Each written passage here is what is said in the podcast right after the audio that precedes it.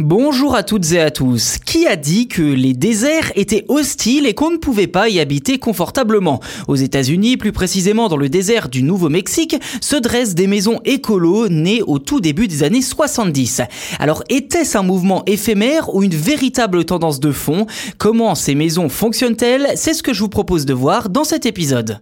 Sur la forme, ce sont de drôles de maisons tout droit sorties d'un film de science-fiction. Pourtant, elles sont bien réelles et n'ont rien de fictif.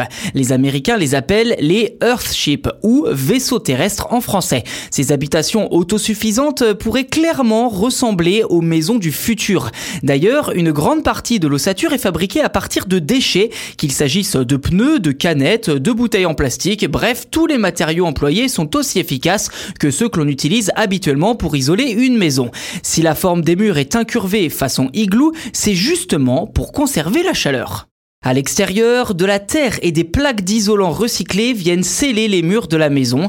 Côté énergie, l'électricité est entièrement produite par des panneaux solaires et sert uniquement pour l'éclairage. Pour ce qui est de l'eau, les maisons sont équipées d'une citerne pour stocker les eaux de pluie justement. Et pour réduire encore plus le gaspillage, les toilettes sont généralement sèches. Enfin, pour l'alimentation, il est également possible de produire sa propre nourriture sur place.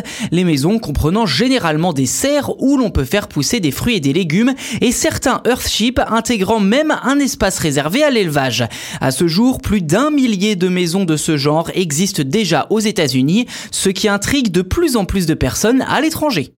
Voilà pour cet épisode dédié aux maisons Earthship. N'hésitez pas à nous dire ce que vous en avez pensé en commentaire et n'hésitez pas non plus à vous abonner au podcast sur votre plateforme d'écoute préférée, c'est gratuit et en plus vous serez les premiers informés lors de la sortie des futurs numéros.